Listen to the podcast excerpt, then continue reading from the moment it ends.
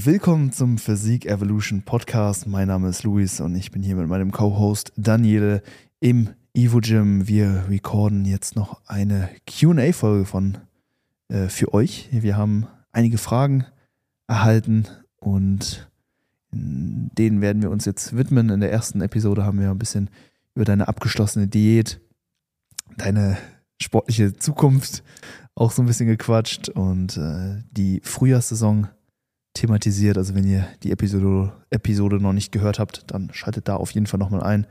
Aber ich bin gespannt, was äh, für Fragen jetzt auf uns zukommen. Ich auch. Ich habe die mir noch gar nicht durchgelesen. Ich würde sagen, du sagst Stopp und ich äh, würde dann direkt die Frage hier. ja, okay, dann sage ich Stopp. So, dann ist die erste Frage auch von Theresa. Theresa, danke für die Frage. Rationalität versus Emotionalität im Coaching-Prozess, Vor- und Nachteile. Oh, das sind, das sind das zwei Fragen zusammen oder? Ich glaube.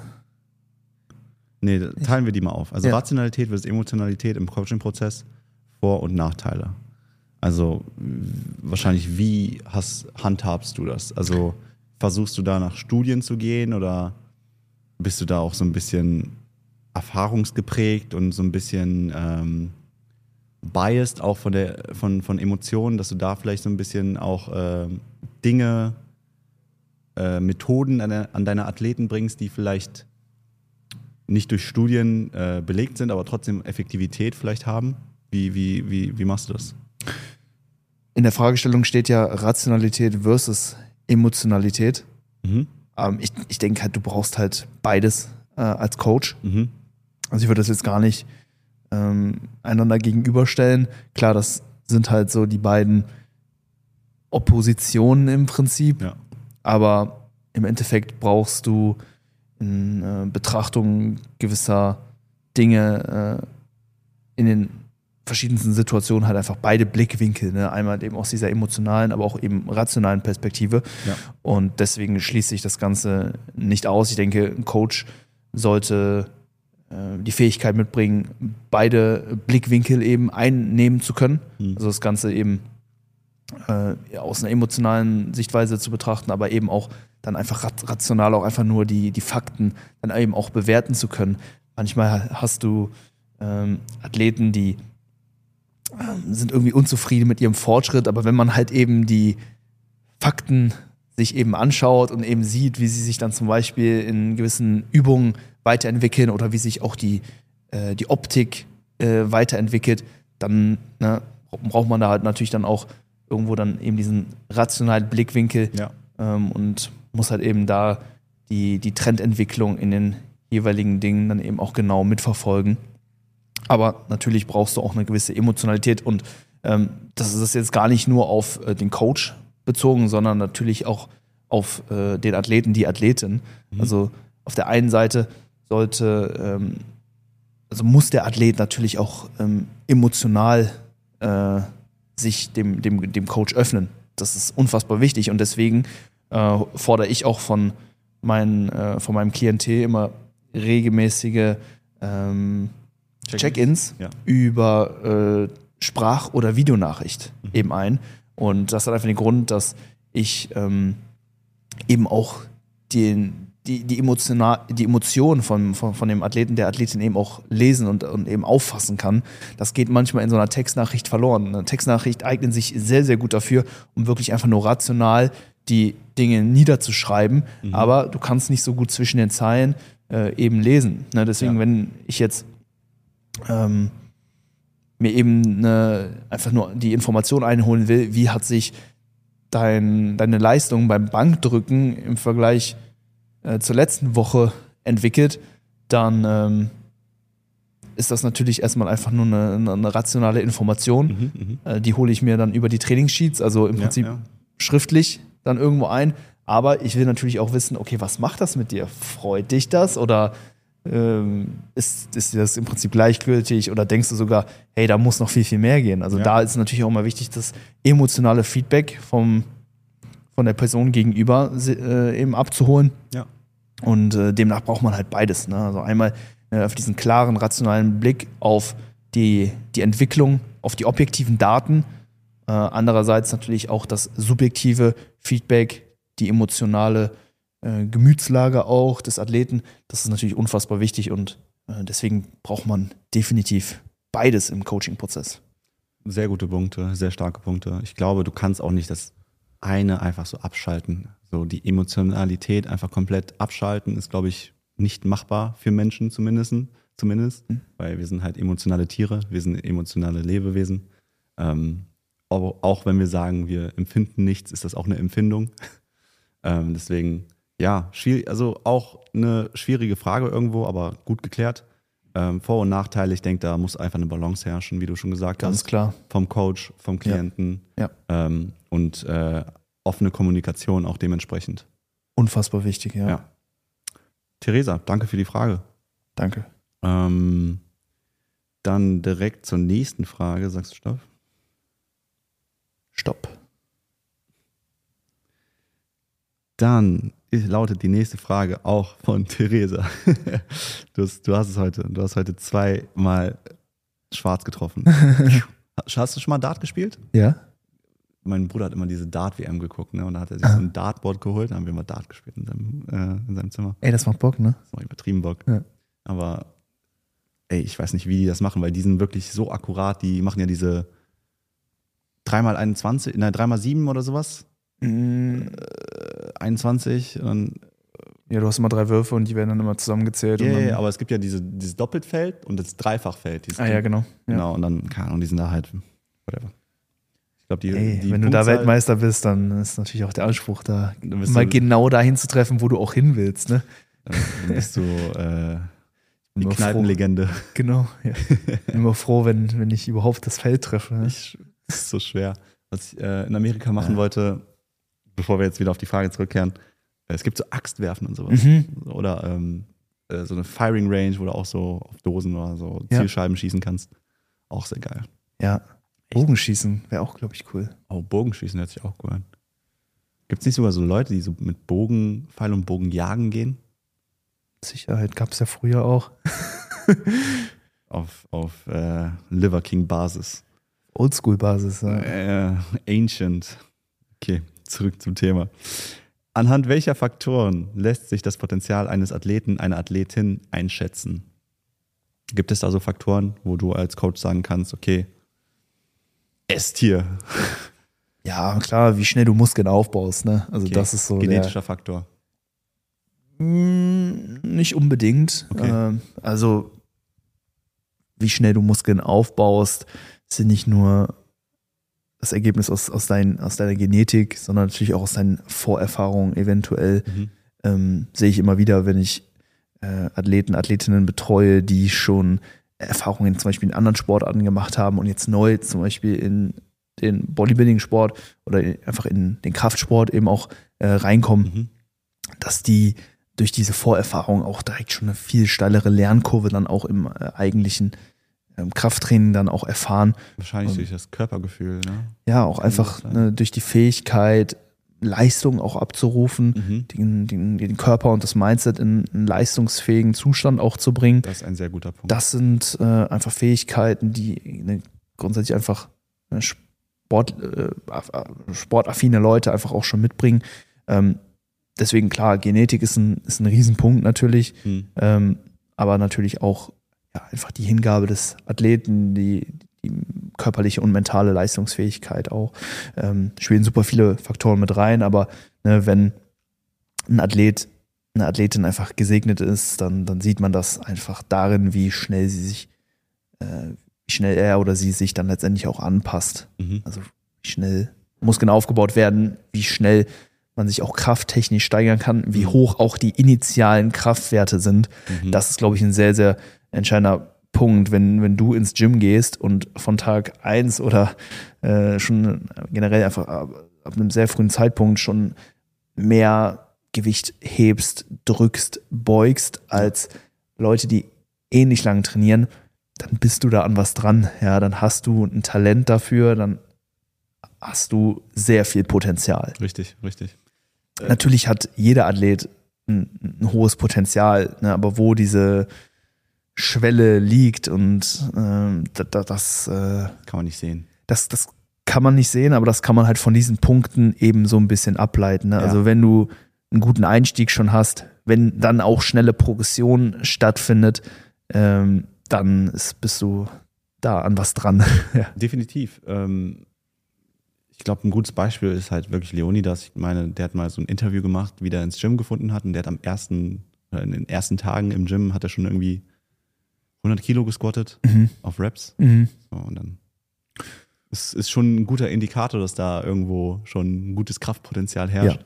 Ähm, Bei mir war es genau das Gegenteil. Ne? Oh, Boah, ich ich, hab- habe, bis ich das erste Mal 100 Kilo auf der Bank einmal biegen und brechen gedrückt habe, ich glaube, ich habe schon drei Jahre Training gebraucht oder sowas. ich weiß nicht, Das ich ist eine. Katastrophe. Ich habe 16 Wochen erstmal nur an Maschinen trainiert Mhm. Und dann bin ich in den Freihandelbereich und ich konnte trotzdem nicht die Stange richtig drücken. Mhm. Hat so gewackelt und Mhm. so. Also Bankdrücken mit der Stange. Also es gibt Hoffnung für jeden. Natürlich, manche Definitiv. sind so ein bisschen prädestiniert, gut zu sein, haben schon gute Prädispositionen, Ja. genetisch veranlagt. Ne? Ja. Aber das heißt nicht, dass alle anderen, die jetzt nicht diese, diese genetischen Vorteile haben ne? oder God-given Talents, Mhm. dass es für die keinen Sinn macht, besser zu werden. Nee. Ähm, es gibt dann auch eine gute Quote, die ich sehr mag. Nur wenige haben das Potenzial, die Besten in irgendwas zu werden, die Mhm. allerbesten, aber jeder hat das Potenzial, die beste Version von sich selbst zu werden. Absolut. Und, und sich dann, sage ich mal, schon als ähm, defeated zu erklären, Mhm. weil andere krasser sind als du, ist einfach in meinen Augen billig, weil du Ja. hast es gar nicht wirklich mal versucht. Ja, man wird generell überhaupt nur herausfinden können, wie hoch das eigene Potenzial ist, wenn man es überhaupt versucht. Ne? Nee, also ist ne? Ähm, vorher wirst du es nie wissen. Ich glaube, es sind super viele Wonnie Colemans schon verloren gegangen, die es gar nicht, die überhaupt nicht den Weg ins Gym gefunden haben. Ja? Die haben nur im Also- Büro gearbeitet oder so. Genau. Waren Müllmann oder Ja. Müllfrau oder Ja. was weiß ich was. Deswegen, ey, gebt Gas und ähm, selbst wenn ihr von Anfang an merkt, hey, das Ganze wird vielleicht nicht so leicht, die Erfolge kommen mir nicht so sehr zugeflogen, dann ackert dafür die ersten Jahre umso mehr, bis ihr den Dreh raus habt, bis ihr einen Weg gefunden habt, wie ihr wirklich zuverlässig weiterkommt, Fortschritte generiert. Ja, Ja. das ist am Anfang erstmal ein Trial and Error. Ähm, da müsst ihr lange versuchen, besser zu werden. Mhm. Ähm, und bis zu dem Punkt, wo ihr dann wirklich einfach eine Methode gefunden habt, ab, mit mit der es dann wirklich einfach nur noch vorangeht. Das hat bei mir Jahre gedauert. Wird auch Jahre. seine Zeit dauern. Aber Und, das, und, ich bin immer noch onto something. Also, ne, es- man ist immer noch am Kratzen. Genau, genau, das, da, Das da, da geht es immer noch ähm, weiter. Dieses Bild, der Typ, der kurz vorm Gold ist und dann Mhm. gibt er auf. Mhm. Obwohl der wirklich, der, war- nee, der war nicht mal vor Gold, der hatte so einen Berg von Diamanten vor sich und dann war die Wand nur noch so dünn und dann, ah, vielleicht ist es Genau, gibt er auf und dreht um. Ja. Ja. Noch so ein paar Punkte, auf die- die man natürlich achten kann, ne, wenn man jetzt vielleicht mal so ein bisschen schauen will, okay, habe ich äh, Zukunft vielleicht jetzt im Bodybuilding-Sport oder, oder im Kraftsport generell, Mhm. ist einmal äh, auch, ähm, wie dick sind eure Gelenke. Mhm. Äh, Gerade am Handgelenk kann man es ganz gut abmessen. Könnt ihr mal schauen, einfach wie dick euer Handgelenk ist. Äh, ob ihr ein dünnes oder, oder dickes Handgelenk habt, ne? ob ihr da mit eurem äh, den Fingern der anderen Hand einfach mal drum packen könnt oder, oder nicht. Das ist, äh, das, das, das scheint ein Indikator zu sein dafür, wie stark äh, ihr auch wer werden könnt oder wie hoch da das Potenzial ist. Das aber jetzt nur, ähm, äh, davon solltet ihr jetzt auch, wie gesagt, nichts abhängig machen, aber Ja. das sind so Indikatoren, ja. Ja. also Dicke der äh, Gelenke. Dann natürlich äh, die Knochenstruktur, ne, besonders wenn es jetzt um die Ästhetik geht, dann Mhm. wollt ihr einen breiten Schultergürtel haben und eine schmale Taille, also eher eine eher schmale Hüftknochen, Mhm. ähm, breite Schlüsselbeine. Darauf äh, könnt ihr mal eben achten. Und dann natürlich ähm, Muskelansätze. Ja, äh, wenn ihr jetzt den wichtig. Oberarm anschaut, okay, wo, wo setzt euer äh, Bizep an? Habt ihr hier am Unterarm noch eine, eine Lücke oder. Füllt der Bizep wirklich den gesamten Oberarmknochen? Richtig. Das sind so Faktoren. Ähm, habt ihr eine Lücke zwischen den beiden Brustmuskeln oder wächst die Brust da schon äh, her ineinander? Das ist nochmal so ein, Punkt. das sind so Punkte, wo ich Ähm, heulen könnte. Ja. Wie tief setzt euer Latt an? Oh ja. Ja, das ist ein ganz wichtiger Punkt. Ne? Macht einen riesen, einen riesen Einfluss auf die Optik von hinten. Richtig. Ne, wenn der Latt im Prinzip schon am Gluteus dran klebt, so eine super Voraussetzung. GG well played. GG well played. Ja, So. ja. Wenn der da ansetzt, ja, Medaille. ja. Dann hast du da schon mal einen guten Pluspunkt. Ja.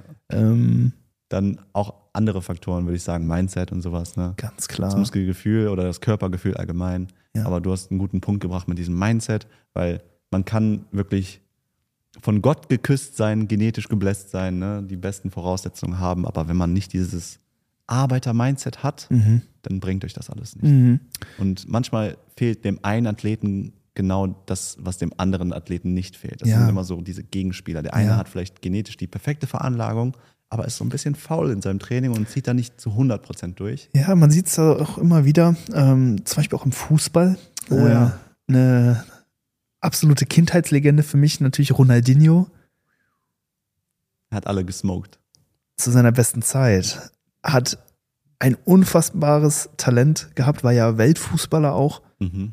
hat aber im Training nicht Gas gegeben. Der hat es nicht ernst genommen. Der, Das war ein das- lockerer Kicker, so. Der Der, hat- hatte das im Blut, aber der hat viel lieber gefeiert, als äh, zu trainieren. Das ist, glaube ich, so ein Brasilien-Thing. Die Ja. Brasilianer, es gibt da mehrere. Copacabana, ne? Äh, Samba, Samba. ja, ja, ge- wirklich. Also viele Brasilianer. Ähm, mein Lieblingsverein, Inter Mailand. Ähm, Ronaldo, R9 oder Mhm. Adriano. Es gab viele Mhm. Brasilianer, die wir hatten in Inter und äh, auch alle sehr partyaffin. Ja. Auch ähm, in, der Ital Inter in der italienischen Liga in den 90ern äh, und 2000ern, wo so auch sehr viel Multikulti-Talente unterwegs waren. So ein paar Namen, Zidane, äh, Ronaldinho war auch dann irgendwann in Milan, äh, Hullet, also wirklich aus jedem Land waren da so Leute, aber ähm, viele sagen, dass diese Brasilianer einfach Partymäuse sind. Ja, ja, klar. Aber ja, zurück zum Rio Thema. de Janeiro. ja, Party, Party. zurück zum Thema. Ja, er Hard hat sein work. Potenzial nicht, ausgeschöpft. ausgeschöpft. Nein. Er war Weltfußballer, aber er hätte noch so viel besser sein können. Und er hatte, er hatte seinen, äh, seinen Peak in seiner Karriere, glaube ich, so mit 26, 25. Ja, ja, Wahrscheinlich ja. sogar noch einen Ticken früher. Vielleicht. Danach ging es ja dann von Barcelona dann für Ronaldinho dann schon zu Milan. Ja, ja. Und das war ja dann schon sein Abstieg. Da ist ja Das sein war- Marktwerk schon, Marktwert schon stark gefallen. ja. Und ähm, mit 28, 29 war er, war er schon keine Nummer mehr. Ja. Tatsächlich. Das, also seine Karriere ist so schnell den Bach runtergegangen. Hingegen ein harter Arbeiter, wie zum Beispiel Cristiano Ronaldo, Heute hat noch. den Peak seiner Karriere erst mit über 30 wahrscheinlich erreicht. Ja. Genauso ein Benzema oder so von Real. Aktuell? Wahnsinn, ne? Der hat über Jahre konstant gearbeitet und hat sich mit den Jahren immer noch weiter verbessert. Das Äh, und, und er hat es wahrscheinlich nicht so in die Wiege gelegt bekommen wie zum Beispiel Ronaldinho. Aber ähm, die Frage ist dann, ist das ein Vorteil oder ein Nachteil? Weil, sage ich mal, du, wenn du so gebläst bist wie Ronaldinho jetzt im Bodybuilding und ähm, ich weiß nicht, ob du den kennst, ich habe früher einen Bodybuilder richtig gefeiert, Callum von Morga. Ja, klar. Ich fand den so ästhetisch, der war so ein bisschen mein Vorbild zu den Anfangszeit, der sah so gut aus, so prall, so Mhm. War so wunderschöne Linien. Der neue Arnold, ne? Ja, wirklich. Der Hat man so so ein bisschen gesagt. Arnold-Look, riesen Chest, wirklich Riesenarme. Und der war auch nur am Feiern und hat so, so goofy Shit gemacht, keine Ahnung. So. Ja, der ist krass abgedriftet am Ende. am Ende, ich weiß nicht, was der genommen hat, aber der Ja, ist so auf Meth war der. auf Meth. Der ist wirklich komplett, also dann, keine Ahnung, so, der hat dann seine Brand gestartet und irgendwann hatte der so seinen Durchbruch um 2017 Mhm. oder Mhm. 16 oder so. Irgendwie so. Und auf jeden Fall, so dann irgendwann seine Freundin oder seine Frau hat ihn verlassen, die Brand ist so kaputt gegangen, der hat sich den Bizeps gerissen. Ja, genau, das so, fing dann bei ihm mit den Verletzungen an. ne? Der hat so, ähm, hat sich an so Klippen und so abgeseilt, ne? Ist, Hat so crazy Stuff gemacht. ja, Ähm, genau, erstmal war das mit der Klippe, da wollte er sich dann irgendwo abseilen Aha. und hat dann irgendwie den Halt verloren und hat sich dann dabei äh, den Bizep gerissen. ja. Dann war er halt erstmal ganz lange raus, Operation, Quadrizeps kam wieder rein, kam dann wieder auf seinen alten Stand zurück und hat dann ähm, so Bizep-Curls, Mit Steven war das, ne? ich weiß nicht, mit Simon Die war haben das? so Die haben zu zweit, dann weiß ich nicht, wie viel Kilo auf die Langhantel geladen und Too die dann much. zusammen gecurlt. Bro. Und dabei ist ihm dann wieder der Bizep abgerissen und dann hatte der wieder genau das Gleiche. Wieder Operation, Rehabilitation, ja. ähm, Recovery bis er dann wieder auf seinem alten Stand war. Ja. Und dann weiß ich nicht, ich glaube, dann ist, weiß nicht, was du meintest, sein Hund ist auf jeden Fall irgendwie gestorben. Ja, alles. Und dann ging das, glaube ich, mit, auch mit dem Methamphetamin dann los. Also, was ich mitbekommen habe. Und äh, ja, dem geht's, glaube ich. Ich weiß nicht, ob es ihm mittlerweile wieder besser geht, aber dem ging es wirklich nicht gut. Ja, und der hat sein Potenzial natürlich auch liegen lassen. Ja. Also Best Wishes zu Callum Van Morga, Alter. Best Wishes. Zurück zum QA. Ja, aber das ist ein interessantes Thema. Ne? Ich Ja. glaube, am Ende des Tages kann ähm, harte Arbeit Talent äh, definitiv besiegen, wenn Talent nicht mit harter Arbeit kombiniert wird. Richtig, richtig. Und das ist ganz oft so. Ich meine, immer wenn einem irgendwas einfach zugeflogen kommt, Schätzt man das nicht? du, du, du, du Oder? schätzt es vielleicht, aber, Aber- du bist, du hast gar nicht diese me äh, mentale Resilienz entwickelt, um dir das wirklich dann auch weiterhin zu holen. Ne? Also es ist ja nicht immer nur das, was wir durch irgendetwas bekommen, was uns dann auszeichnet, sondern das, was wir getan haben, um eben dahin zu kommen. Und wenn du diesen Weg halt eben nicht gehen musstest, dass du dich mit deinem Training, mit deiner Ernährung auseinandersetzt, dass du deine Erholung optimieren musstest, dass du dein Mindset stiller musstest, um überhaupt gut Muskeln aufzubauen, dann kann es halt sein, dass du ab einem gewissen Punkt da auch einfach nicht mehr weiter vorankommst, weil du eben diese, dieses Werkzeug, was du eigentlich benötigst für optimalen Muskelaufbau, eigentlich, eigentlich gar nicht hast. Ne, besonders wenn ne, diese Newbie-Gains-Phase dann irgendwann aufhört, Ja. ne, du vielleicht am Anfang mega krass aufgebaut hast, aber jetzt dann merkst, hey, jetzt wird's schwerer und dann eigentlich so vor dem Nichts stehst, weil du eigentlich gar nicht weißt, okay, wie bin ich jetzt überhaupt zu diesem Punkt gekommen? Ja. Ne, und das, was du vielleicht vorher gemacht hast, ne, jetzt gar nicht mehr funktioniert, weil ne, jetzt einfach der Körper diese Adaption in, in Sachen Muskelaufbau beispielsweise jetzt gar nicht mehr so leicht hergibt und du dieses Toolkit nicht hast, um jetzt weiter eben diese Anpassung zu stimulieren.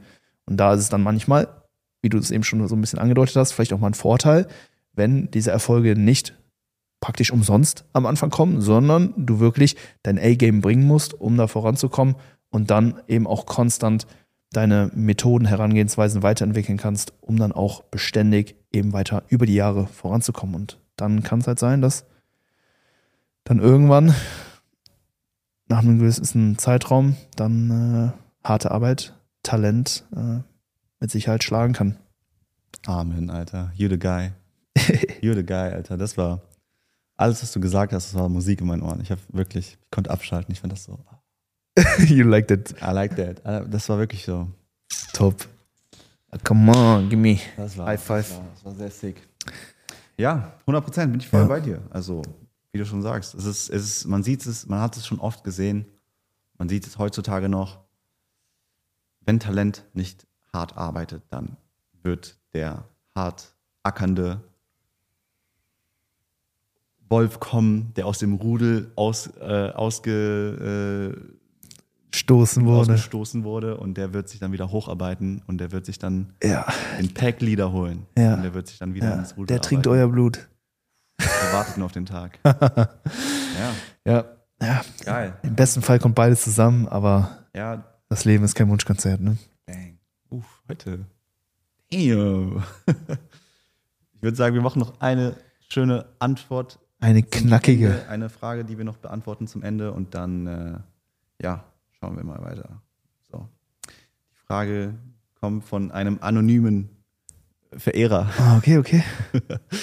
Dieser anonyme Verehrer fragt, wie viele Proteine und wie viele Fette pro Kilogramm würdest du empfehlen? Hast du da so eine Zahl, die du empfiehlst oder nach der du läufst oder ist es dann auch mehr individuell? Absolut individuell, abhängig auch von der Phase, in der man sich befindet, Mhm. wie viele Gesamtkalorien zur Verfügung stehen. Ja. Ganz klar. Ähm, wenn ich eine grobe Range rausgeben müsste, dann würde ich sagen, bei Proteinen zwei bis drei Gramm, Drei Gramm? zwei bis drei Gramm Protein pro Kilogramm Körpergewicht. Okay, okay. Das obere Ende der Range, vor allen Dingen für Athleten, Athletinnen, die in einem Kaloriendefizit sind, Mhm. wenig Körperfett haben, Mhm. sehr fortgeschritten sind Mhm. und sich potenziell auch eher pflanzlich ernähren. Also bei denen, die Proteinquellen nicht so ein hohes, äh, einen hohen Leucinanteil auch haben, die müssen einfach mehr Gesamtprotein eben essen, um die sie ähm, einfach die Vollständigkeit der Aminosäuren, der essentiellen Aminosäuren vor allen Dingen zu, zu eben zu erhalten. Ja, deswegen, Interessant. Wenn ich da eben diese Range geben müsste, dann wären es eben diese zwei bis drei mhm. Gramm pro Kilogramm Körpergewicht Protein pro Tag. Bei Fetten? Fette würde ich sagen, ja, hier kommt natürlich dann auch wieder so, kommen dann auch so Extremszenarien hinzu, wie jetzt zum Beispiel eine Wettkampfvorbereitung, mhm. die letzten Wochen, wo du einfach nochmal aufs Ganze gehen willst, die letzten Fettreserven nochmal runterziehen ähm, möchtest. Da kann es sein, dass man da auch sehr extreme Maßnahmen äh, ergreifen muss, die jetzt für die Gesundheit langfristig nicht optimal werden, die aber in den Momenten einfach nötig sind, um das beste Endergebnis zu erzielen. Mhm. Bodybuilding Ne, gerade Wettkampf-Bodybuilding, das, ne, die, die Vorbereitung, die letzten Wochen, die haben natürlich nichts mehr mit Gesundheit zu tun. Deswegen ist die Range, die ich jetzt gebe, wahrscheinlich einfach sehr, sehr breit gefächert, eben aufgrund dieser extremen Szenarien, mhm. die ich selber auch schon erfahren habe, ja. die ich auch schon mit äh, Klienten äh, eben eingehen musste. Ähm, und das wären dann so 0,5 bis ja, potenziell 1,5 Gramm Verstehe. Nahrungsfett pro ja. Kilogramm Körpergewicht. Ja. Aber sehe ich genauso. Also da bin ich voll bei dir. Bei den Proteinen drei Gramm ähm, war ich so ein bisschen skeptisch, weil ich fand, ich finde drei Gramm sind schon irgendwo sehe ich das als unnötige Kalorien. Aber mhm. in dem Fall, wenn du sagst, okay, für Leute, die sich sehr nur pflanzlich ernähren, dann ist es schon wieder nochmal, muss man das nochmal anders sehen. Also da ist, da ist nochmal ein anderer Blickwinkel notwendig, weil wie du schon sagst, das Aminosäurenprofil dass, dass alle essentiellen Aminosäuren gedeckt sind. Ja. Das ist notwendig und dann, wenn das nicht der Fall ist, dann einfach durch die Ernährung, die dann zufolge ist, durch pflanzliche Ernährung, man weiß ja, dass da äh, paar, äh, dass man da sich auch durch Supplemente dann ne, erstmal äh, die Ernährungsergänzungen oder die wichtigen Aminosäuren dann füllen muss, mhm. dass da dann, okay, das wiederum Sinn macht, mehr Proteine zu essen. Ja. Proteine helfen natürlich auch dabei, die Sättigung ähm, so ein bisschen zu manipulieren. Mhm. Ähm, also Protein ist einfach der sättigste Makronährstoff. Richtig. Ja, und besonders in Phasen, wo Hungersymptome vielleicht sehr, sehr stark werden und, und, und die dann letztendlich auch einen Cortisolanstieg hervorrufen, da macht es dann natürlich dann auch Sinn, vielleicht ähm, einfach ein bisschen mehr Proteine zu konsumieren, mehr als jetzt für die eigentliche Stimulierung der Proteinsynthese nötig gewesen wären. Wenn du sagst, das sind unnötige Kalorien. Ja. Klar, Protein hat primär die Funktion, die Proteinsynthese natürlich eben über die Aminosäuren, die die Proteinquellen eben liefern, zu mhm. stimulieren. Mhm. Und die, diese maximale Stimulierung der Proteinsynthese über den Tag haben wir wahrscheinlich dann schon so mit 2,5 ja. Gramm Protein.